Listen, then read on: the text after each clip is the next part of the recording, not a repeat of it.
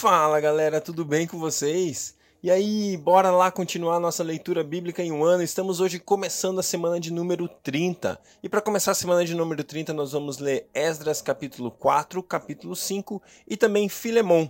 Filemon 1 é o único capítulo de, File, Filemon e a gente lê Filemon hoje e acaba Filemon hoje. Olha só que legal. Um livro rapidinho para nós lermos hoje na palavra de Deus. Glória a Deus. Pai, obrigado por mais um dia de vida.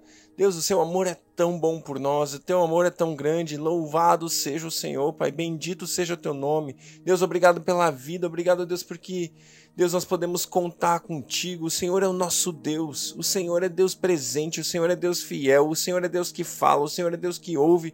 O Senhor é Deus que se move em direção aos seus filhos. Ah, o Senhor nos faz filhos. O Senhor nos faz aceitos. O Senhor nos faz semelhantes a Jesus através daquilo que ele fez na cruz, Deus.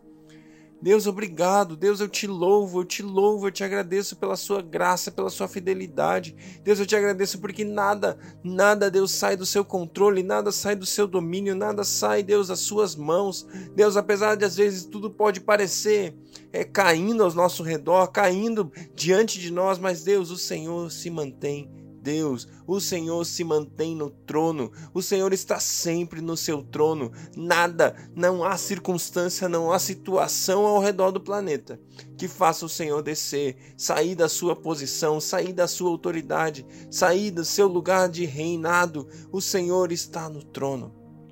E Deus, o Senhor está no trono e eu sou seu filho, eu sou seu, seu, seu filho amado, ah Deus, o seu preferido, Deus, tudo vai bem comigo. O Rei está no trono. Obrigado, Jesus. Obrigado, Deus Pai.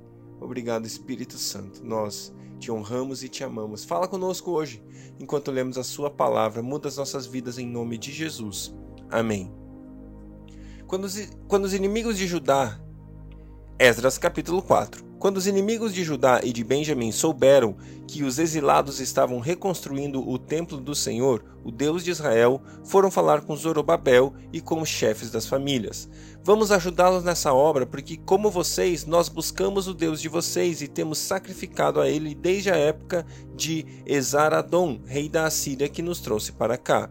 Contudo, Zorobabel, Jesua e os demais chefes das famílias de Israel responderam: Não compete a vocês a reconstrução do templo do nosso Deus. Somente nós o construiremos para o Senhor, o Deus de Israel, conforme Ciro, o rei da Pérsia, nos ordenou. Então a gente da região começou a desanimar o povo de Judá e a atemorizá-lo para que não continuasse a construção. Pegaram alguns dos funcionários para que se opusessem ao povo e frustrassem o seu plano, e fizeram isso durante todo o reinado de Ciro até o reinado de Dário, reis da Pérsia. No início do reinado de Xerxes, apresentaram uma acusação contra o povo de Judá e de Jerusalém e nos dias de Artaxerxes, rei da Pérsia, Bislão, Mitre, Mitredate, Ta, Tabeel e o restante dos companheiros escreveram uma carta a Artaxerxes. A carta foi escrita em aramaico com caracteres aramaicos. O comandante Reum e o secretário Sinsai escreveram uma carta contra Jerusalém ao rei Artaxerxes. O comandante Reum e o secretário Sinsai e o restante dos seus companheiros, os juízes e os oficiais, Trípoli da Pérsia e de Ereque e da Babilônia, e os elamitas de Suzã e das outras nações que o grande e renomado Assurbanipal é, deportou e assentou na cidade de Samaria e noutros lugares ao oeste do Eufrates escreveram os seguintes termos. Esta é uma cópia da carta que lhe enviaram ao rei Artaxerxes, de seus servos que vivem a oeste do Eufrates. Informamos o rei que os judeus chegaram a nós da tua parte, vieram a Jerusalém e estão reconstruindo aquela cidade rebelde e má. Estão fazendo reparos nos muros e consertando os alicerces. Além disso, é preciso que o rei saiba que, se essa cidade for reconstruída e os seus muros reparados, não mais se pagarão impostos, tributos ou taxas, e as rendas do rei sofrerão prejuízo. Agora, visto que estamos a serviço do palácio e não nos é conveniente ver a desonra do rei, nós enviamos essa mensagem ao rei a fim de que se faça uma pesquisa nos arquivos de seus antecessores. Nesses arquivos, o rei descobrirá e saberá que essa cidade é uma cidade rebelde, problemática para reis e províncias, um lugar de revoltas desde as épocas antigas, motivo pelo qual foi destruída. Informamos ao rei que, se essa cidade for reconstruída e seus muros reparados, nada sobrará a oeste do Eufrates. O rei enviou-lhe a seguinte resposta: ao comandante Reum, ao secretário Sinsai e aos demais companheiros que vivem em Samaria e em outras partes a oeste do Eufrates. Saudações de paz. A carta que vocês nos enviaram foi traduzida e lida na minha presença. Sob minhas ordens, fez-se uma pesquisa e descobriu-se que essa cidade tem uma longa história de rebeldia contra os reis e tem sido um lugar de rebeliões e revoltas. Jerusalém teve reis poderosos que governaram toda a região a oeste de Eufrates, aos quais se pagaram impostos, tributos e taxas. Ordene agora a esses homens que parem a obra, para que essa cidade não seja reconstruída enquanto eu não mandar. Tenham cuidado, não sejam negligentes neste assunto, para que os interesses reais não sofram prejuízo. Lida a cópia da carta do rei Artaxerxes para Reum, para o secretário Sinsai e para os seus, e seus companheiros, eles foram depressa a Jerusalém e forçaram os judeus a parar a obra. Assim, a obra do templo de Deus em Jerusalém foi interrompida e ficou parada até o segundo ano do reinado do rei Dário, rei da Pérsia. Glória a Deus, eu quero fazer um destaque rápido aqui a respeito do início do capítulo. No início do capítulo, os inimigos de Judá eles desejam fazer com que a obra pare. E, e uma coisa muito interessante é que primeiro eles tentam é, se infiltrar no meio do povo e eles percebem que não existia como. É, Zorobabel se posiciona e fala: Isso não tem nada a ver com vocês, Deus nos falou para fazer isso e a gente vai fazer. E aí eles começaram a fazer o que? A desanimar o povo de Judá e colocar o que no meio deles? Medo, atemorizá-los. Desanimar e atemorizar. Gente, existe uma estratégia do inimigo nesse texto. Eu e você precisamos ficar muito atentos, porque muitas e muitas vezes eu e você estamos construindo uma obra, estamos realizando aquilo que Deus nos chamou para fazer. E é muito comum essas duas coisas virem sobre nós. Primeiro, o desânimo. Ai, será que eu tenho que fazer? Será que foi Deus mesmo que mandou? Será que eu devo me mover em direção a X, a Y, a Z? Será que eu devo andar em direção àquilo que Deus tem para mim? Será? Será que ah, eu estou desanimado, eu não quero fazer, eu não vou fazer, eu não devo me posicionar. Hoje eu estou com preguiça, hoje eu não quero. E depois vem o medo. Vem o medo de você não ser capaz, o medo de você não não conseguir, o medo de você achar que você vai chegar, vai fazer, vai fazer e não vai dar certo, não vai chegar no final. São duas maneiras que o inimigo constantemente age contra mim e contra você para que a gente não conclua aquilo que nós começamos, para que a gente não vá até o final naquilo que Deus mandou a gente fazer.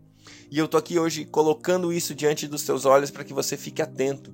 É necessário que eu e você nos posicionemos e saibamos que a gente serve a um Deus que é fiel, serve a um Deus que vai até o fim, serve a um Deus que é fiel para concluir a obra que começou em você, que começou em mim. E por isso eu e você devemos, na hora da angústia, na hora do desânimo, na hora do medo, nós devemos nos posicionar e avançar e continuar fazendo aquilo que Deus tem para mim e para você. Esdras capítulo 5 Ora, o profeta Ageu e o profeta Zacarias, descendente de Ido, profetizaram aos judeus de Judá e de Jerusalém em nome do Deus de Israel que estava sobre eles. Então Zorobabel, filho de Sealtiel, e Jesua, filho de Josadaque, começaram a reconstruir o templo de Deus em Jerusalém. E os profetas de Deus estavam com eles e os ajudaram. Tatenai, governador do território a oeste de Eufrates, Setar-Bozenai e os seus companheiros foram logo perguntar a eles: Quem os autorizou a reconstruir este templo e estes muros? E como se chamam os homens que estão construindo este edifício? Mas os olhos mas os olhos do seu Deus estavam sobre os líderes dos judeus, e eles não foram impedidos de trabalhar até que um relatório fosse enviado a Dário e, e dele se recebesse uma ordem oficial a respeito do assunto. Esta é uma cópia da carta que Tatenai, governador do território situado a oeste do Eufrates, setor Setar-Bezenai e seus companheiros e oficiais do, a oeste do Eufrates enviaram ao rei Dário, O relatório que lhe enviaram dizia o seguinte: Ao rei Dário, paz e prosperidade. Informamos ao rei que fomos à província de Judá, ao templo do grande Deus. O povo está reconstruindo com pedras, com grandes pedras, e já estão fixando as vigas de madeira nas paredes. As, a obra está sendo executada com diligência e apresentando rápido progresso. Então, perguntamos aos líderes quem os autorizou a reconstruir este templo e estes muros. Também perguntamos os nomes dos líderes deles para que os registrássemos para a tua informação. E esta é a resposta que nos deram. Somos servos do Deus dos céus e da terra, e estamos reconstruindo o templo edificado há muitos anos, templo que foi construído e terminado por um grande rei de Israel. Mas visto que nossos antepassados irritaram o Deus dos céus, ele nos entregou nas mãos do Babilônio, Nabucodonosor, rei da Babilônia, que destruiu esse templo e deportou o povo para a Babilônia. Contudo, no seu primeiro ano como rei da Babilônia, o rei Ciro emitiu um decreto ordenando a reconstrução desta casa de Deus. Ele até mesmo tirou do templo da Babilônia os utensílios de ouro e de prata da casa de Deus, os quais Nabucodonosor havia tirado do templo de Jerusalém e levado para o templo da Babilônia. O rei Ciro os confiou a um homem chamado Sesbazar, que ele tinha nomeado governador, ele disse: Leve esses utensílios, coloque-os no templo de Jerusalém e reconstrua a casa de Deus em seu antigo local. Então Sesbazar veio e lançou os alicerces do templo de Deus em Jerusalém. Desde aquele dia, o templo tem estado em construção, mas ainda não foi concluído. Agora, se for do agrado do rei, que se faça uma pesquisa nos arquivos reais da Babilônia para verificar se o rei Ciro de fato emitiu um decreto ordenando a construção da casa de Deus em Jerusalém. Aguardamos do rei a decisão sobre o assunto. Glória a Deus pela sua palavra. Filemão 1. Paulo, prisioneiro de Cristo Jesus e irmão de Timóteo. A você, Filemão, nosso amado cooperador a irmã Áfia e a Arquipo, nosso companheiro de lutas, e a igreja que se reúne com você em sua casa. A vocês, graça e paz da parte de Deus, nosso Pai e do Senhor Jesus Cristo. Sempre dou graças a meu Deus, lembrando-me de vocês nas minhas orações, porque ouço falar da sua fé no Senhor Jesus e de seu amor por todos os santos.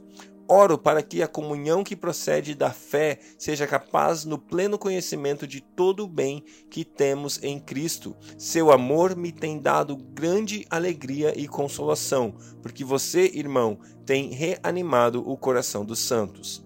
Por isso, mesmo tendo em Cristo plena liberdade para mandar que você cumpra o seu dever, prefiro fazer um apelo com base no amor. Eu, Paulo, já velho e agora também prisioneiro de Cristo Jesus, apelo em favor do meu, do meu filho Onésimo, que gerei enquanto estava preso. Ele antes era inútil para você, mas agora é útil, tanto para você quanto para mim. Mando-o de volta a você, como se fosse o meu próprio coração. Gostaria de mantê-lo comigo para que me ajudasse em seu lugar enquanto estou preso por causa do Evangelho mas não quis fazer nada sem sua permissão, para que qualquer favor que você fizer seja espontâneo e não forçado. Talvez ele tenha sido separado de você por algum tempo para que você o tivesse de volta para sempre, não mais como escravo, mas muito além de escravo, como irmão amado. Para mim, ele é um irmão muito amado, e ainda mais para você, tanto como pessoa quanto como cristão. Assim, se você me considera companheiro na fé, receba-o como se estivesse recebendo a mim. Se ele o prejudicou em algo ou deve alguma coisa a você, ponha na minha conta. Eu, Paulo, escrevo de próprio punho. Eu pagarei, para não dizer que você me deve a própria vida. Sim, irmão, eu gostaria de receber de você algum benefício por estarmos no Senhor. Reanime o meu coração em Cristo. Escrevo certo de que você me obedecerá, sabendo que fará ainda mais do que lhe peço. Além disso, prepara-me um aposento, porque graças às suas orações espero poder ser restituído a vocês. Epáfras, meu companheiro de prisão por causa de Cristo Jesus, envia saudações, assim como também Marcos, Aristarco, Demas e Lucas, meus cooperadores. A graça do Senhor Jesus Cristo seja com o espírito de todos vocês. Amém. Glória a Deus, que Deus abençoe o seu dia e até amanhã.